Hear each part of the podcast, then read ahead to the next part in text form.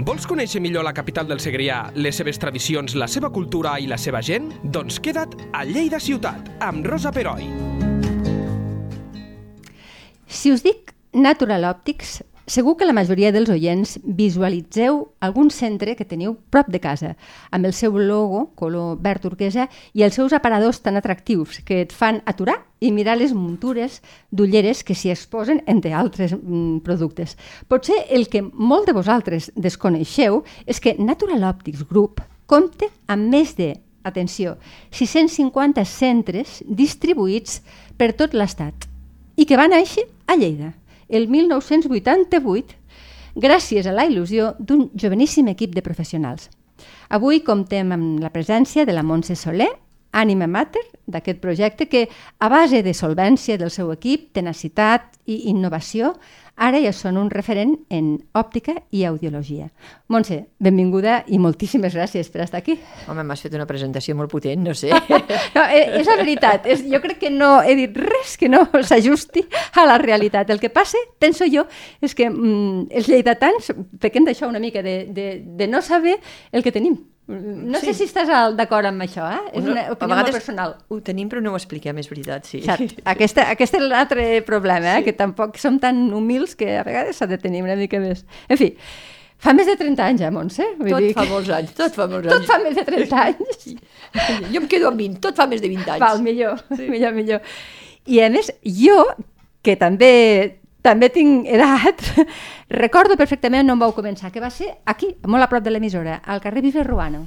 Eh que sí? Sí, el nostre primer establiment mm, va ser aquí, amb molta il·lusió, a Martí Ruano 24. 24. Sí. Estem a Bisbe Ruano 22 nosaltres, Clar. eh? Oh, no, sí, 22, 22. Sí, sí, va ser sí, sí, aquí, sí. al costat. Quan, aquí, he entrat, aquí quan he entrat ho, ho, he, ho he vist. Ho has vist. Sí. Eh, com recordes aquells inicis? Perquè un equip joveníssim, m'imagino que ple d'il·lusió, ple d'empenta, però pensàveu que això acabaria com ha acabat, per entendre's? Bueno, vull pensar... Amb més de 650 centres per tot l'estat espanyol. Me'n deixo algun?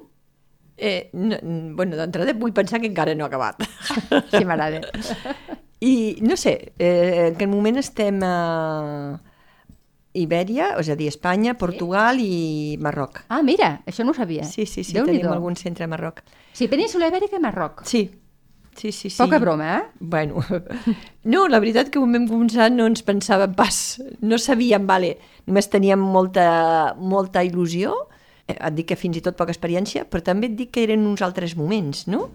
que el públic ho agraïa molt, vam treballar, vam començar amb una altra persona sòcia aquí a Lleida, vam acabar la carrera, vam començar, i llavors l'únic que sabies és que, que volies fer una cosa diferent, que volies aportar a Lleida, Lleida era una ciutat fa més de 30 anys doncs una mica antiquada amb el sector moda, Cert. i vam muntar, vam muntar un establiment molt, molt, molt xulo. Eh? Clar, és que era molt trencador estèticament, era recordo, molt trencador. Eh? Sí, sí. Vam agafar uns decoradors de Barcelona, era de color gris i rosa, molt maco, i bueno, eh, la joventut ho enganxa tot, no? I llavors, doncs vam enganxar molt bé amb el barri, vam connectar molt bé amb el públic i, i a partir d'aquí vam, vam, vam venir Carrefour, vam ser la primera òptica que ens vam muntar dintre Carrefour al seu és moment. Veritat, eh, és veritat. Carrefour, sí, vam muntar sí, Igualada, sí. vam començar a créixer i bueno, i llavors a partir d'aquí t'explico la història o no? Sí, sí, sisplau. Sí. sí, sí. No, llavors vam veure que el sector, el mercat espanyol aquí a Espanya arribaven molt poques tendències, arribava molt poca moda, no? Per què? Perquè... Parles de muntures, en principi, de muntures d'ullera? És el sí, que més... bàsicament, uh -huh. en aquell moment era, bueno, lents de contacte també, sí? el sector de lentilles era, estava una mica, li faltava molt, evidentment, li faltava molta projecció, i en quant a, per suposa, moda i muntures i disseny, doncs també li faltava. Llavors vam, bueno, vam tenir unes quantes, una mica d'inquietuds i vam començar a obrir-nos doncs, de dir, hem de sortir cap a fora eh, vam començar a anar a Itàlia, vam anar als Estats Units, i vam veure que, que hi havia un món molt important i que no, que no arribava aquí, bueno, per, per suposo jo hi ha molta més gent, no? Que no arribava aquí i vam dir, home, hem de, hem de portar aquesta moda, hem de, hem de començar a portar, perquè només venia a Espanya el que, el que et portaven, però no, no, no ho coneixies, i llavors vam dir, doncs si no arriba ho hem d'anar a buscar. I llavors van ser quan ens vam, vam, vam veure que hi havia molta, molta cosa a fer, ens vam associar per fer aquestes coses, doncs necessitaves què? Necessitaves créixer, necessitaves Clar. gent a darrere, i aquí va començar, ens vam començar a associar, anar als Estats Units a portar coses amb lents de contacte, a Rochester, Nova York, vam anar moltes vegades a Milan, i, perquè hi havia les fires més potents del món, era a Itàlia. Itàlia. A Itàlia, a Milà, en aquell moment. De, eh, sempre. Sí, sí, sí, el disseny italià ara està, hi ha moltes fires molt més, internacionals, Nova York o Hong Kong. Sí, és cert, però en aquella època... Però en aquell moment que... la fira de referència era Milà, no? Nosaltres agafem un cotxe, una furgoneta, anàvem cap a Milà, no dormíem tota la nit. De veritat que ho mires i, i ho feies amb una alegria que... Clar, i, i el cost no et passava factura perquè... No passava res. No. I ara jo dic d'anar amb una furgoneta a Milà i, bueno, em diuen si estic foja. I jo tampoc ho faria, però en aquell moment... Clar era, era, era xulo, perquè passava... La il·lusió nits. pot tot, eh? La il·lusió, la veritat és que sí, sí, sí, sí.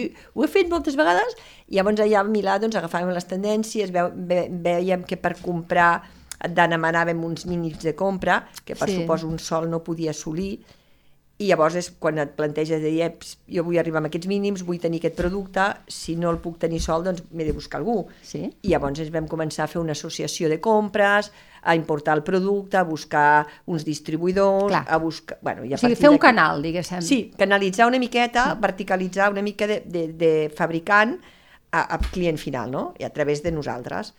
I llavors, doncs, bueno, l'anècdota que t'explico, perquè, clar, per tot això, per poder fer tota aquesta cosa, doncs què passava? Que havies de tenir havies de ser un grup, havies de tenir un, una, una representació oficial, no? Una marca, un una logo. marca, un sí. logo, havies de tenir una referència, de, una, de dir, oye, esto a quién lo facturo, no? I tothom, oye, pues, no lo facturamos? Pues llavors vam haver de créixer sota una, un paraigües que va ser una associació que sí. tenia, per suposo, uns paràmetres, i aquesta associació, per suposa, havia de tenir un nom, unes llicències, sí. i, i recordo una anècdota, que és la que he dit abans, que vam dir, bueno, com ho fem, no? quin nom posem? I ens vam reunir un dia, aquí a Martí Ruano, precisament, ah.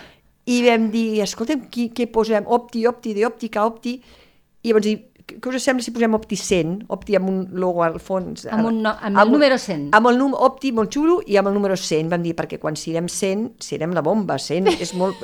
Érem 4 o 5 socis. Ja, no, no, no podíeu imaginar que... Clar, que, que, i vam dir, home, 100 ja serà, serà bomba. I vam posar Opti 100 i so, vam començar a créixer sota aquest paraigües, no?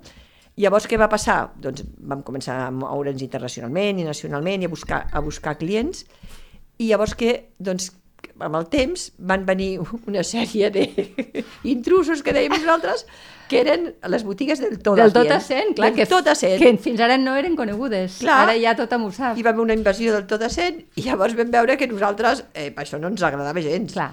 I ens boicotejaven, ens bloquejaven i no ens vam dir, hem de canviar el nom ràpid, ràpid. Però va ser, va ser curiós perquè... Clar, clar, o sigui, realment el nom el vau inventar vosaltres. Bueno, no estic d'opticent, i llavors bueno, va venir el tot a 100 sí, sí. i era discriminatori total, no? Clar. Clar, I llavors, clar. bueno, era un moment que tot era molt disruptor, molt trencador, i va venir una mica el tema ecològic, ens vam adelantar, no?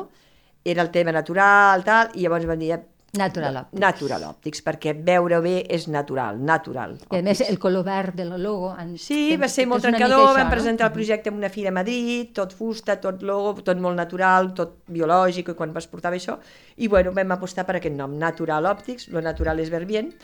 I, I fins a la data. I fins a la data, fins sí, ara. I que continuï, eh? I que continuï. Um, aquí, a Lleida Ciutat Parlem de Lleida City, eh? és a dir, no, no, no demarcació. Comptem amb tres centres. No, n'hi han sis. Ai. Bueno, és que tenen diferents paraigües, eh? Ah, val, és, a dir, és que potser no... Estem aquí, com a, a Lleida, estem amb, aquí a Rovira Roure amb Next Vision, que és una... Sí, Next Vision, és, exacte. És una sí. upgrade. Estem a Sant Antoni amb un altre Easy Optic. Que és Easy una, Optic, perdona, és veritat, això. Un low cost de Natural Optics. Mm Després estem a Bordeta, també. Que és, després... Això sí que és Natural Optics? Sí, sí. després estem a Calde, perquè és, bueno, que ara ens hem canviat a Prat de la Riba. Que et vull, que de, recentíssimament, eh? a més a més, és Prat de la Riba, cantonada Humbert Torres, sí, Peloient. Que és, Prat que de la Riba 25, sí, sí. I, amb I més, és... Natural Audio, també. Natural Audio, que també sí. et vull preguntar una mica perquè voleu tocar les dues vessants bé, oi? Eh, és un, crec que és un local de més de 250 metres quadrats. Sí, quasi 300 metres, un espai únic, Enorme. molt diferenciador, molt innovador, molt potent, molt xulo. Explica'ns una mica, que, perquè, clar, no, a, a, la gent encara no hem tingut temps d'anar-lo a veure tot a Lleida, perquè fa quatre dies que, sí, que funciona. la setmana passada. Per això. I mm, explica'ns una mica què, què ens trobarem els clients que anem allí, en aquest, en aquest local. Lo, eh, lo teu és, és, o sigui, és d'empresària, no, no et preocupis. és que li està sonant el, el mòbil que té... Sí, sí, el... l'estic tancant i tot res. No pateixis, important, no després pateixis. trucaré. Aquests, doncs, bueno, a vegades el creixement porta a, a replantejar coses no? Clar. situacions. Llavors estàvem en una zona, en un carrer, que va anar molt bé i tal, però que les coses canvien, les zones canvien, hi ha necessitats, hi ha una manera de presentar-te al públic, no? Va sortir, buscàvem un espai, teníem Natural Optics i per supost Natural Audio amb espais diferents al Cal de Porqueres, Sí? on hem estat 28 anys, i vam, bueno, vam de, de decidir unificar perquè, perquè estàvem amb dos plantes, bueno, no, no era tot el bé que en aquell moment el client demandava i nosaltres volíem oferir. No? Feia temps que buscàvem això, va sortir aquest fantàstic espai local, eh, va ser, ens vam plantejar de dir, vols dir, val la pena, ho fem, podem... Clar, és que... Sí, sí, perquè a vegades fa molta mandra. Aquests Tant. canvis fan molta mandra. Són reptes molt potents, però a la vegada també... Eh, T'hi jugues, Que, no, que no? Sí, jugues sí, i, i que és, requereix un esforç important, no? Però a l'equip, recordo que ens vam reunir un, un dia a l'equip, els hi vam presentar l'espai el local i, i vam dir que us sembla, i bueno, va ser super emocionant, molt maco, els hi va encantar, van dir, ei, ho farem, t'ajudarem, compta amb nosaltres, ho tirarem tots endavant, la veritat és que sí. I, i, i vam dir, ei, de veritat, ei, que sí, que sí, que sí, que un espai, bueno, una celebració va ser, només l'espai no hi havia res, eh? no hi havia uns pastissos Clar. a dintre que vam deixar per fer cafès.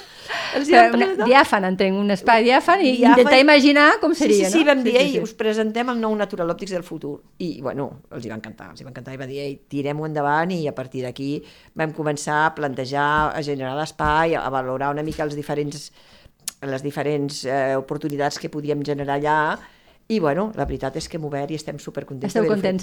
Perquè sí que també fareu molta...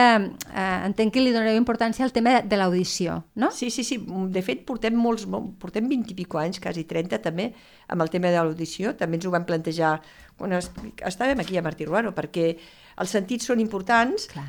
I, i a vegades lligar-ho tot fer un, eh, és, és molt maco, no? Perquè hi ha, hi ha persones, bueno, a partir de certa edat, senil o, bueno, avui en dia, diguéssim, adults. que Sí, grans, adults grans.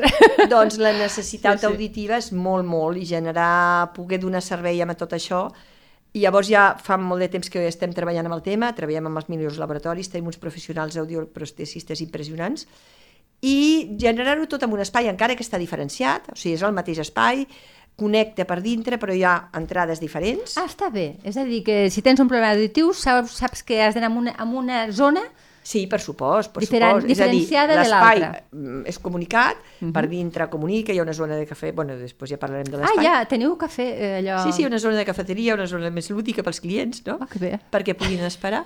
Però, bueno, la zona d'audició és brutal, hi ha unes sales molt maques, eh, ha els últims aparells tecnològics, ho hem posat molt clínicament molt maco, estem en contacte amb logopedes, és a dir, l'equip és multidisciplinari molt, Sí, molt, això, molt, molt això he potent. llegit, que per cert, mireu la pàgina web que està molt bé, eh? Vull dir que... Bueno, és millorable, ara ens posarem amb les webs, però Ara no podem fer-ho tot. però, però déu-n'hi-do, déu nhi déu el, No que et pots fer una idea molt, molt completa de, de, de tot. Com estem de salut visual i auditiva els lleidatans? Tu que, ostres, si no t'ho pregunto tu i no ho saps, és que és la persona adequada. Bueno, més que els lleidatans seria en general la població, bueno, no? sí, sí, clar, però, bueno, però per la teva lleidatans- experiència... Bueno, doncs bueno, arrel dels hàbits que s'estan incorporant nous, com són, poden ser eh, les noves tecnologies, Les o pantalles, els iPads, no? les pantalles, eh, tot és digital, no? Doncs aquí, evidentment, hi ha doncs, un- una, una pandèmia que se'n diu una mica la miopia. La miopia és la pandèmia Sí, del, del, del segle XXI. Nens molt petits que comencen amb una sí, miopia diuen que, que... als anys de l'any 2040, ai, 2000, sí, 2040, el 50% de la població serà miop. Ostres. Això és el que diuen, no?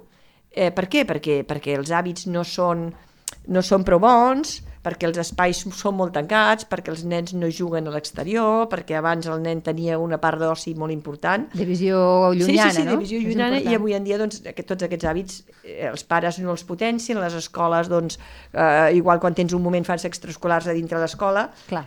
i, i, hi ha, hi, ha, hi ha realment un problema que la gent no és prou sensible, no?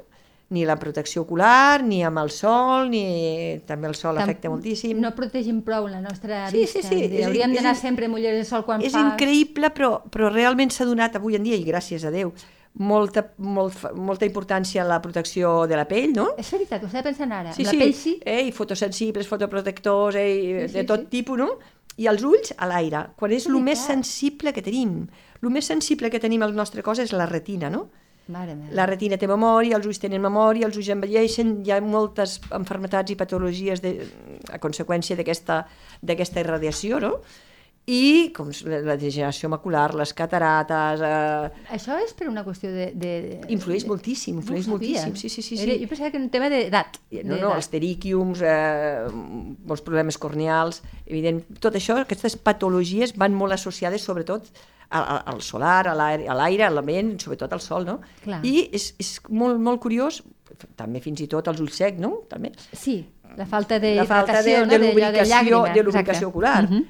És a dir, tot això ho, ho, fem una, ho, tots els optometristes fem una, un- jo penso una feina molt ben, però mm, en aquest moment la societat doncs, no, no la valora, no, no la té en compte. Tens tota la raó. perquè nosaltres els recomanem lubricant, els recomanem ullera solar, graduada, sense graduada, que canvia de color amb els sols, els transitions, hi ha una gamma impressionant, molt maca, i el públic no és prou sensible encara amb aquests problemes, no? que seran molt greus, primer, en quant a la protecció solar, i segon, en quant a tot el tema de la digitalització. Hi ha pantalles haurien de portar filtre blau, els, els vidres haurien d'anar amb, un, amb uns filtres especials per treballar en digital, i tampoc, doncs, en aquest moment no, No, no, no ho tenim encara la... no tenim massa associat, no, no, S'haurà de fer divulgació. M'imagino que vosaltres ja en feu molta des de, des de, amb els vostres clients, però clar, no, Sí, sí, encara no ha arribat, eh, és Tenim veritat. més en compte a l'hora de les ulleres que sigui un factor moda, per supost estètic, que és molt És maco. evident, perquè tothom ho- volem estar guapos. clar. Sí, sí, evidentment la moda prima més a vegades que la salut, no? Ja. Però bueno, ho hem d'intentar nosaltres fer una inèrcia que jugui bé. I ha, ha de costar una mica, m'imagino. Sí, Suposo no que la és gent fàcil. jove, sobretot, eh? però no ho sé. Sí, sí, sí. Eh, mira, sou pioners en tècniques de, de prevenció i de tractament de patologies, que fa 30 anys els ciutadans desconeixíem. Ara veig que sí que comencem una mica a entendre coses, però pel que veig estem a les antípodes de la, Sí. del que seria... Sí, sí, una, no hi ha massa sensibilitat en quant a això, encara costa.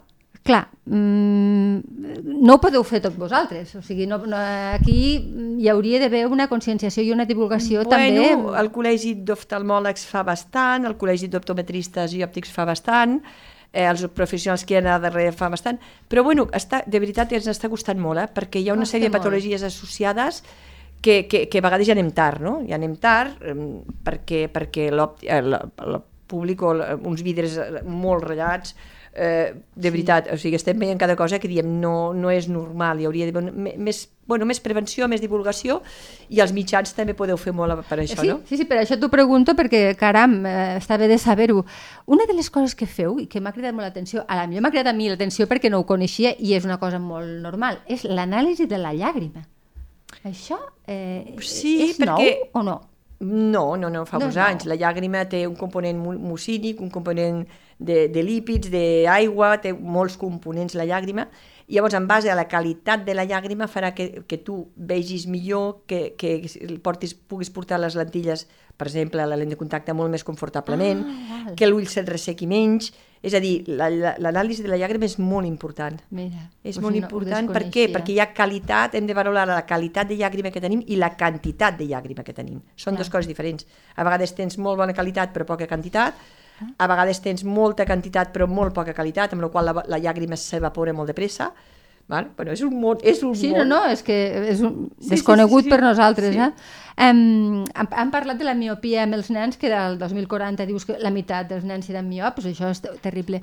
Però i els adults? Com, com sabem fer-nos grans amb la, la, la visió? És a dir, fem, ens fem les... les mm, Les- els controls. Sí, les revisions adequades o creus que ho tenim una, també una mica deixat Bueno, de Déu? cada vegada més per part sobre- de nosaltres, de Natural Optics o, eh, o, o altres, altres establiments o altres centres, doncs sí, sí, realment ja, teòricament nosaltres fem un recordatori, no teòricament no, fem un recordatori de dir "Ei, cada dos anys vine a controlar el teu sistema visual, vine a controlar la teva visió, vine a controlar, no? I llavors em diuen, encara hi veig bé, però és igual. Si, et direm, va tot bé, hem de prendre la pressió intraocular, s'ha de prendre Sí. la pressió, és molt Sí, sí. important perquè és asimptomàtic, és a dir, hi ha una sèrie de patologies també Això a partir associades. de quina edat? Vosaltres... Per protocol a partir dels 50. Val? Una altra cosa és que hi hagi uns antecedents a la família, antecedents, ah, eh? un tema congènit que també compta, uh mhm. -huh. i llavors, evidentment, tu has de ser sensible, que jo preguntem de dir, quins antecedents, no? Però a vegades no se sabia tot això.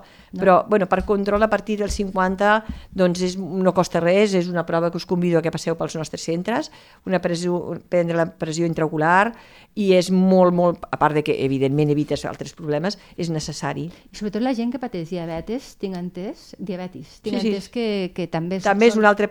Té... O sigui, clar, clar, la diabetis clar. també, evidentment, provoca lesions a retina, és a dir, clar. hi ha una sèrie d'enfermetats de, de, que no són directes, però són indirectament, evidentment, afecten a, a l'ull per supost. Va, I un altre tema, ja, i deixant ja la, els, que això és més perquè el clínic. client vagi... Més clínic, tu ho has dit. Però és, és un tema que ja per, per edat ja te ho, te ho comento. La, la presbícia, o sigui, la, la vista cansada, eh, hi, hi ha gent, o sigui, les persones, dones, jo per exemple, necessito només ulleres de vista cansada, però tinc la vista bé, en principi. Eh, fins quan es comença a, perquè hi ha molta gent que diu no, jo ara he optat pel progressiu perquè estic farta de ficar-me la ullera, treure la ullera què diries? Perquè jo estic, estic en ello, eh? estic en aquell moment de què fai. Bueno, això són opcions. molta edat, a molta gent. Són opcions, però a partir dels 45, 40, 45, 50 hi ha una cosa, una degeneració del cristal·lí que no, no, no, no dona el que abans tenia de donar. Abans era molt més flexible, ara és molt més rígid i evidentment la, la facilitat d'enfocar els objectes de prop, bàsicament, doncs es va perdent. Amb la qual què vol dir? Que li hem de, li hem de fer una ajuda externa hem de començar a posar dioptries. Més 1, es comença per més 1, més 1,50, sí, 2, 2,50, sí, sí, sí. després ja t'afecta una miqueta de lluny perquè el cristal·lí era flexible per a prop, però ho era per lluny però no ho era per a prop, després comença també fins i tot a fer rígid per lluny i evidentment ja, ja incorpores, és a dir, la presbícia és una, una mica la pèrdua de facultat d'acomodació del cristal·lí. D'acord. D'acord? Què passa? Que comencem a estirar braços al començament, la gent es resisteix. Sí, és Des... allò, aquella... Aquell, clar, després se'n va... Després... Ràdio, però aquella, aquell gest de... Sí, d'estirar de, no, de, lluny. De, de no veig, de posar, de posar, d'augmentar el tamany de la lletra del mòbil. I tant, no? i tant. Els, els això, fantàstics això. mòbils que són increïblement, a vegades... I llavors van a comprar-se una ullera d'aquestes de qualsevol lloc a qualsevol lloc, no? de qualsevol manera. Ja. I aquí sí que hem de fer una reflexió perquè no tot val, eh? les ulleres en són un component doncs, òptic, que tenen, necessiten una qualitat dels vidres, dels antireflexants, dels centratges, i això sí que abogo que és important que us aneu amb establiments òptics, amb establiments qualificats, a que us assessorin, que no tot vale, que no sempre la graduació d'un ull és la mateixa de l'altre. Clar. Perquè jo de dir, ei, poso aquesta ullera i veig. No és el mateix veure bé que tenir una lupa davant. Això, un efecte lupa no interessa hi ha persona que es posa i diu, ei, posa'm, posa'm en tres, posa'm dos dioptries. És com si tu necessites un 37 de peu i et donen un 39. No aniràs millor. No, jo sempre no. ho comparo així.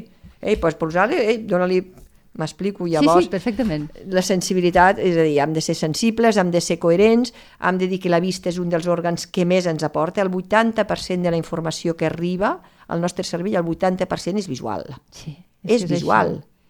Per què? Perquè, perquè t'arriba visualment, perquè no, els inputs són, el món és són brutals. I llavors, jo a vegades sí. és increïble perquè dius el 80%, el 70%, amb nens és molt important que els hi arribi visualment i, i a vegades fins i tot ens hi trobem que amb nens diu, ei, posa-li una ullera que l'altra encara... O sigui, la informació que arriba a un nen fins als 12 anys és visual al 80%, després el resto serà auditiva molt, o, o, Sobretot auditiva, o, o tàctil, sí, però Llavors, no, no, és, és majoria. molt important que els nens que tenim, els nens de la família tal, els hi posem uns vidres amb uns antireflexants corrents, amb, amb unes coses que realment els hi aportin i els hi donin una qualitat de visió que, que no s'hagi d'esforçar el nen per veure perquè a vegades s'han d'apropar la pissarra perquè no la veuen. Clar. I diuen, bueno, total, estem a final de curs i ja li faré per l'any que ve. No, ostres, no, no. Bueno, a vegades ens costa una mica sensibilitzar els pares o a tal, però bueno, cada vegada hem de dir que... que Us toca fer una mica de pedagogia pel Quebec, eh? Sí, sí, com a tot arreu, com no? a tot arreu, com a tot arreu, sí, sí, sí, sí. Per, sí. per això estem, també és important. Sí, sí, sí. Um, també sé que Natural Optics està compromès amb la recerca perquè col·laboreu amb IRB Lleida. Eh que sí? Bueno, sí, sí, sí. Som... La veritat és que eh, un dia em van dir, home, si diguéssiu tot el que feu, i jo dic, és que no tenim temps. sí, sí, una de les entitats amb les que col·laborem, ens agrada molt i portem molt de temps, és a IRB Lleida, perquè la investigació, és més, tenim una, tenim una visita pendent a les instal·lacions no seves, i portem, portem molt de temps també a IRBI perquè creiem en la investigació, creiem en el que hi ha darrere, creiem en els professionals i creiem que avui en dia perquè les coses evolucionin hi ha d'haver molta gent que treballi. Hi ha molta gent que no es coneixen però que realment fan una feina fantàstica, no? com és IRBI Lleida. Molt bé. Mhm. -huh. I pel que veig moltes altres coses que... Sí, sí, sí, col·laborem amb l'Associació del Càncer, col·laborem... Solidaris. Som mhm. solidaris, que col·laborem amb Arrels, molt... Ah, bueno, ostres, i tant. Sí, sí, col·laborem amb... Fan una feina fantàstica. Col·laborem amb Creu Roja, col·laborem no, no. amb Jericó. Jericó. Eh, sí, sí, són moltes entitats arreu del territori eh, hi ha moltes, és a dir, estem en contacte també amb, amb uh, les associacions de barri. Mm. Per què? Perquè si algú doncs, no pot les ulleres ens els deriven en quant a audiolició i en quant a visió i, i som, tenim molt compromís amb l'entorn, amb el territori, sobretot amb les persones que no poden. Clar, sí, perquè... fem, aquí darrere hi ha una gran tasca Tant. per part de Natural Optics Central, també, amb Sor Lucía Caram, Ostres, sí, sí, sí. caram. Sí, sí, amb Sor Lucía, mm, no sé com es diu, ara no recordo com es diu, però ho fem a nivell, sobretot de Catalunya, al territori. Fa poc vam estar al clínic, a l'Hospital Clínic, amb sí. Natural Optics, que va donar, vam fer, em sembla que 200 revisions a nens de tot Catalunya, l'Hospital Clínic. Eh, això va ser a Barcelona, després es fa a Manresa, es fa a Roses, o a Figueres, o sigui, a nivell de territori és molt potent l'associació que hi ha darrere, amb la Caixa també, invulnerables, ara recordo, invulnerables, sí, sí. doncs aquí darrere Natural Optic Central van fer una labor impressionant. I sembla que hi havia 20 optometristes revisant al Clínic de Barcelona, jo també hi era, uh -huh. i aquí es va fer una, una feina, bueno, s'està fent regularment, em sembla que és una vegada cada any o cada any, o cada sis mesos o cada any a tot, a tot el territori, per exemple, i després van a tots els punts de recollida de Natural Optics, eh, tenen ulleres gratuïtament tots aquests nens, i realment hi ha un canvi entre abans i després de portar la ullera, perquè es fa, es fa un seguiment, perquè Segur. són molts nens que, que estan afectats, que a vegades no ho diuen o no, no són conscients de lo malament que hi veuen. Fins, I que no, ha, fins que no els poses unes ulleres, no? Llavors, hi ha una feina molt ben feta, hi ha un esforç a darrere, i un econòmic, eh, personal i de logística molt, molt important. Va ah. ser aquest any, el, el, el, aquest hivern també, per exemple. És una tasca molt sí. bonica i, i, sí. i, i us, us, us l'agraïm, com la, la ciutadania és evident que sí. Um, Bueno, Montse, escolta'm, eh, no sé, eh, podríem estar parlant aquí de la quantitat de coses que feu. T'explico una miqueta allò de l'espai nou que hem creat? Si vols, sí, sí, sí, bueno, sí tant i tant. És que abans ho he dit que ho explicaria, no. Sí. Ja et dic, és un espai, jo que penso que, que nosaltres hem dit Natural Optics Concept Store. Concept Store. Sí, vale. per què? Perquè és, un, és una cosa diferent. Volem que tingui el client experiència de client. Experiència de client vol dir que vegi el món recorregut Eh, hi ha una part molt clínica, una part de prevenció important, una paratologia impressionant en quant a diagnòstic, en quant a prediagnòstic, en quant també a teràpies, teràpies visuals per recorregir. Hi ha el Wibi, que és un aparell molt, molt, molt xulo. El Wibi, el, sí. el vaig llegir i vaig pensar, què deu ser el Wibi, sí, val, sí, d'acord. Sí, sí, sí, el és un aparell per, per, per, bueno, que el nen jugant o l'adult jugant, o amb, bueno, molt, molt, um, és molt digital, però és molt maco perquè entrena, és una entrena, perquè fa les convergències, divergències, nens que es cansen, bueno, aquí analitzem una sèrie de, de, de factors que té prèviament i intentem corregir-lo, fem un seguiment i és molt maco i hi ha molts resultats, mm. vale? en quant a teràpies. Després hi ha la part de prevenció, la part de, de pressupost de graduació, després una part de contactologia avançada molt maca. Contactologia. Contactologia, nens de contacte, Val? Nosaltres ah, tenim contactologia. No fet l'associació, perdona. Lents de contacte, L'espai de contactologia. Clar, Després clar, clar, comptem clar. amb nosaltres el Xavi Rojas, que el tenim al centre de Balaguer, que sí. Balaguer. És un dels millors professionals de contactologia que hi ha en Espanya. Uh mhm. -huh. eh, hi ha els, els lents de contacte esclarals, és, bueno, és una persona que s'ha format molt, que ens deriven molt, inclús bueno, molts, moltes clíniques o molts oftalmòlegs perquè som pioners i ho estem fent al Centre Òptic de Balaguer, Natural Optics, amb el Xavi tenim un equip multi, multidisciplinar molt maco. I després, quan tenim tota la part de patologia, de prevenció i de clínica, després tenim una mica l'espai de moda, que és tendència, un espai molt maco, amb ah, noves marques, noves incorporacions els vostres, molt macos. Els, altres, els vostres aparadors són un festival. No, no, però i, i les marques, separat, i, i, i tenim molta Clar. part de, de producte propi que es dissenya, sí, es fa... Sí, que té, com se diu la, la vostra marca? Bueno, tenim moltes, tenim llicències de Miró, Toni Miró, ah.